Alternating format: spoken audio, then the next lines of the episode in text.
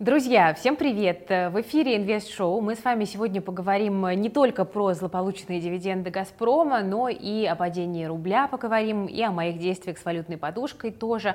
Ну и, конечно же, я сделаю очередное пополнение двух портфелей. Сегодня предстоит пополнить на 5 тысяч рублей детский портфель, туда я куплю облигации, и на 12,5 тысяч рублей я пополняю ленивый портфель, туда пойдут акции. Ну, присаживайтесь поудобнее, обнимайте свою пятилитровую банку с долларами и давайте начинать.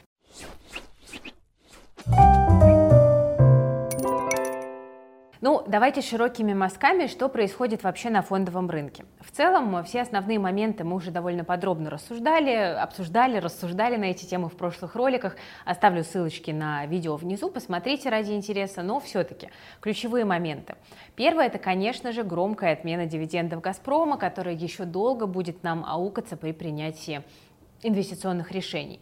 В моем портфеле тоже есть акции «Газпрома», и я тоже рассчитывала на дивиденды, как и вы, но не срослось.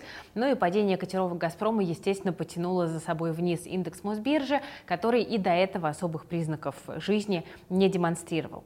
Вторая важная новость – это стремительное падение рубля, что это? Фундаментальный разворот или отскок на кратковременные интервенции? Возможные версии мы уже вот обсуждали, э, ссылочки вот все внизу есть. Но в любом случае для моего ленивого портфеля ослабление рубля это, конечно же, большой плюс, потому что половина портфеля это, как я уже говорила, долларовый кэш.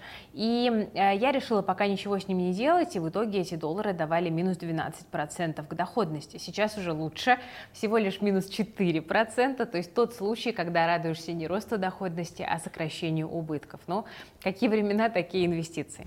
Итак, что покупать? В детский портфель буду покупать облигации. Ставки по депозитам падают, доходности по корпоративным облигациям тоже, там доходности выше 20%, остаются сейчас уже только по проблемным заемщикам, вроде там Роснана, ну и еще по облигациям микрофинансовых организаций и лизинговых компаний. Но, тем не менее, давайте попробуем отыскать что-нибудь интересное и надежное вот на сегодняшнем рынке облигаций. По соотношению риска и доходности мне понравились облигации Трансфин М. Это как раз лизинговая компания, и если судить по общему впечатлению о перспективах сектора, то лезть в лизинг, конечно, не очень хочется санкции, проблемы с поставками импортного оборудования.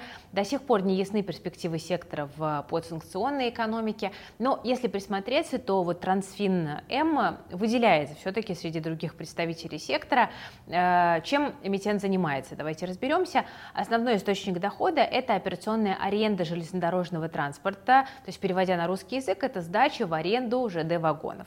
За последние годы компания существенно расширила парк вагонов, их уже более там, 70 тысяч тысяч единиц.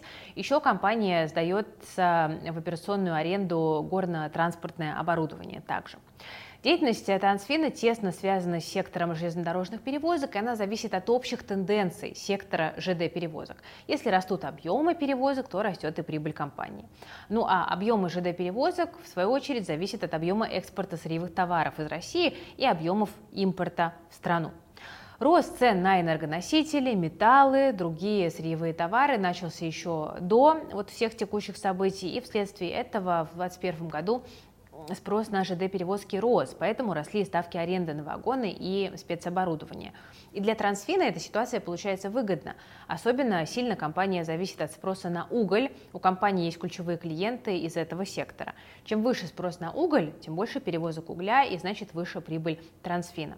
Вот сейчас, в 2022 году, энергетический кризис в самом разгаре, он пока не заканчивается, то есть можно предположить, что тенденция на рост ЖД-перевозок сохранится. Растет стоимость аренды вагонов и полувагонов. Для компании это плюс. Но э, вот ситуация с поставками угля, она, конечно, немножко под вопросом. Э, она неоднозначная. С одной стороны, ЕС ввел эмбарго против российского рубля, но с другой стороны, в СМИ, особенно западных, мелькают сообщения о том, что активно растут поставки российского угля в Китай, потому что Россия дает э, большие скидки. Что у компании с финансами? Ну, на самом деле, довольно сильная по ключевым показателям компания. Там достаточность капитала, рентабельность. Эмитент отчитывается по МСФО и с 2020 года входит эм, в перечень системообразующих предприятий транспортной отрасли. Это еще один плюс, потому что можно предположить, что если возникнет какая-то необходимость, компания будет иметь больший доступ к льготным кредитам и госгарантиям, чем другие игроки сектора. Кредитуется Трансфин в основном вот как раз за счет облигационных выпусков и кредитов крупных банков, вроде Альфа, ВТБ, Веб-лизинга. Среди клиентов в основном а, крупные компании транспортной и угольной отрасли, э, которые, вот как сам эмитент тоже отмечает, э, тоже включены в перечень системообразующих. И вот это позволяет рассчитывать на оказание адресной господдержки, если понадобится. Компания довольно дисциплинированно перед нами, перед инвесторами отчитывается. Уже опубликована отчетность по МСФО за первый квартал текущего года. И это, вообще-то говоря, знаете, удивительно. Многие эмитенты вот под шумок э, там, за счет поблажек от до сих пор не показали свою отчетность за прошлый год. Трансфин показал. Результаты хорошие, но это только первый квартал. Санкции и другие последствия вот всех событий на компании отразились и будут отражаться мы видим, что часть вагонов, которые находились в собственности Трансфина, осталась э, на территории Украины. Э, ранее осуществлявшиеся перевозки э, там были прекращены. То есть таким образом частично сократился рынок предоставляемых услуг. Об этом и сама компания в своем отчете тоже честно пишет. Ведущие поставщики а, импортной спецтехники объявили, что они свою деятельность в России приостанавливают. На горизонте проблемы с поставками комплектующих к уже имеющейся у компании импортной техники. И сама компания отмечает, что это создает риски производства а, горных работ в сроки, установленные заказчиками. Ну, тут дело в том, что одна из дочерних компаний э, группы оказывает услуги горных работ на открытых месторождениях. Ну, в целом, сама компания ожидает, что вследствие кризиса в 2022 году общий спрос на услуги лизинга со стороны бизнеса э, будет э, снижаться. Ну, попробую купить. Какой выпуск выбрать? Я остановила выбор на выпуске серии 001R07. Дюрация у него 1,9, эффективная доходность чуть больше 20%. Эм, идем дальше. Это мы говорили про детский портфель. А что с ленивым? Я туда э, буду брать акции и выбираю из сектора энергетики.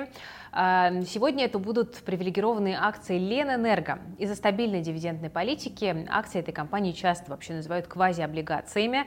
Э, давайте вспомним, чем компания занимается. Она генерит электроэнергию для нескольких групп потребителей. Там 31% это население, 25% не промышленные потребители, 23% это промышленные компании. Основные акционеры это на 68% Россети и там почти на 30% это сам Санкт-Петербург. Плюсы компании, эм, рынок энергопотребления в регионе стабилен, да, это Петербург и Ленобласть. В июле в Петербурге и в других городах России ожидается индексация тарифов на электроэнергию на 5%. Ну и на протяжении последних четырех лет операционная рентабельность компании сохраняется на уровне 20-25%. У Ленэнерго стабильная дивидендная политика, низкий долг, чистый долг и беда 0,2 по состоянию на конец 2021 года, это отлично. Вообще аналитики вот нашей платформы и в плюс э, дают позитивный прогноз финансовых показателей компании, а я к ним, конечно же, прислушиваюсь. Э, средний годовой темп прироста выручки может составить 6%, потенциальный дивиденд в 2023-2024 году может составить 23-25 рублей на акцию соответственно. По акциям вот недавно как раз прошла выплата дивидендов, поэтому сейчас они переживают дивидендный гэп.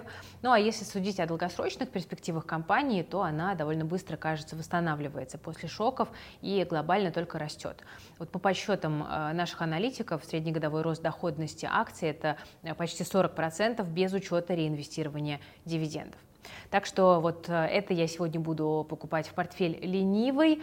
На этом у меня сегодня все. Ну а вы, друзья, делитесь вашими инвестиционными идеями в комментариях, что вы сейчас думаете брать из акций, облигаций. Как вы видите, я э, продолжаю заниматься таким инвестиционным патриотизмом, и э, мне никогда не была близка эта стратегия с точки зрения именно там, диверсификации портфелей и так далее. Да, я всегда говорила, что я э, лучше выберу там, сильную компанию западную, если она лучше российского аналога. Да, я не буду покупать российскую компанию только потому, что она там российская и торгует с каким-то дисконтом. Но сейчас такие времена, когда нас жизнь действительно толкает к патриотизму в инвестициях. Почему? Потому что все, что э, не российское, все акции, все облигации, особенно все фонды, где замешаны какие-то зарубежные там, посредники, эмитенты и так далее, это дополнительные риски, потому что это как бы швы, которые могут порваться в любой момент. Поэтому э, ничего другого, кроме как быть инвестиционным патриотом, если я вкладываю рубли, я сейчас э, для себя, не знаю, хорошо это или плохо, но не представляю. Как-то так. А, в общем, делитесь и вы тоже вашим подходом к инвестициям, а, рассказывайте, какие у вас инвест-идеи, остались ли они вообще, осталось ли какое-то настроение инвестировать. Я держусь, хотя, ну, как бы ничего веселого, ничего радостного, но как-то надо пытаться продолжать э, делать то, что ты делал, и не сбиваться с пути. Это единственный способ как-то сохранить свое хотя бы ментальное э, здоровье. Вот так, друзья. Ставьте лайк, подписывайтесь на канал, жмите на колокольчик. С вами была Кира Юхтенко и команда проекта Invest Future. Берегите себя и свои деньги.